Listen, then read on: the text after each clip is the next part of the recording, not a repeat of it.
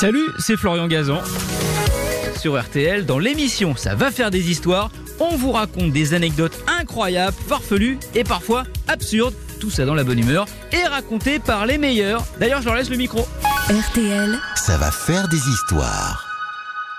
C'est Jean Seb qui y va avec une histoire euh, justement liée à, à la jeunesse de certaines attractions. Alors, on a fait Toutati, enfin pas tout le monde, Johan, non.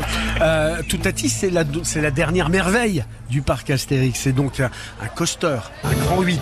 On appelle ça un coaster à catapulte magnétique, 1075 mètres de long, une flèche à 51 mètres, euh, une pente à 101 degrés, ça va jusqu'à 110 km heure, 23 airtime, c'est-à-dire quand on décolle du siège, tout ça en 75 secondes. Isabelle a décollé 63 fois.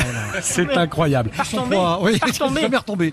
un des pre- l'emblème, je dirais, moi, c'est Tonnerre de Zeus. C'est un wooden coaster qu'on a derrière nous là-bas, c'est-à-dire avec l'architecture, l'armature en bois à l'ancienne. Toutatis, c'est la montagne russe de tous les superlatifs. Euh, Tonnerre de Zeus, c'est le grand 8 par excellence.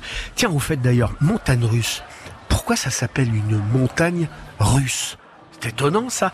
Ben parce que les coasters tels que nous les connaissons, en fait, ils sont apparus à Coney Island. C'est une île de New York. On est en 1830.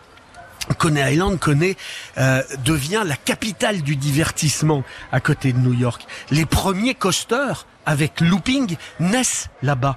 Euh, c'est un, on, on- le découvre à cet endroit en 1895. Il s'appelait le Loop the Loop. Coney Island, ça est devenu ensuite un véritable laboratoire recherche-développement pour les grands 8. Alors, on peut penser que ces montagnes russes, elles seraient plutôt américaines. Pas sûr. Parce qu'en 1846, on a installé une attraction dans les jardins Frascati. Les jardins Frascati, ils étaient euh, entre le boulevard Montmartre et la rue Richelieu à Paris. C'était une descente de 13 mètres avec une boucle en acier de 4 mètres de diamètre. Un coaster qu'on appelait le chemin de fer centrifuge. Ça a été à la mode pendant 20 ans. Ça a été l'objet de nombreux coups du lapin, euh, parce que le, le, le corps humain n'était pas prêt à ça, on était très peu harnaché. Mais encore avant cela, en 1815, toujours à Paris, on a vu débarquer un manège à roues sur rail qui dévalait des pentes à grande vitesse. Son nom, les montagnes russes de Belleville. On est en 1815. Du coup, on pourrait se dire que les montagnes russes, en fait, elles sont françaises. Eh ben pas vraiment.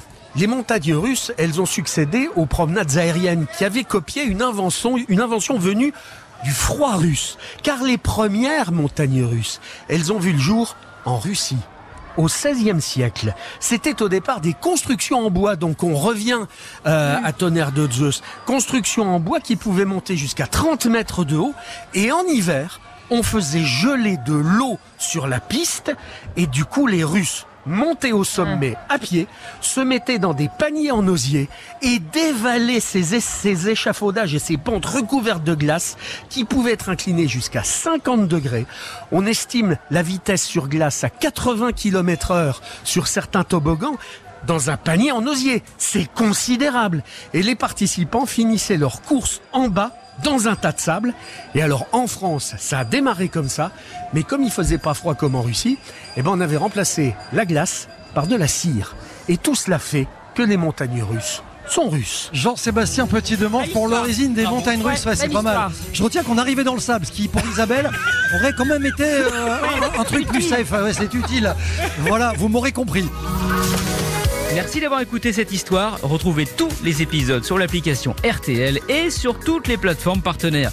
N'hésitez pas à nous mettre plein d'étoiles et à vous abonner. À très vite. RTL. Ça va faire des histoires.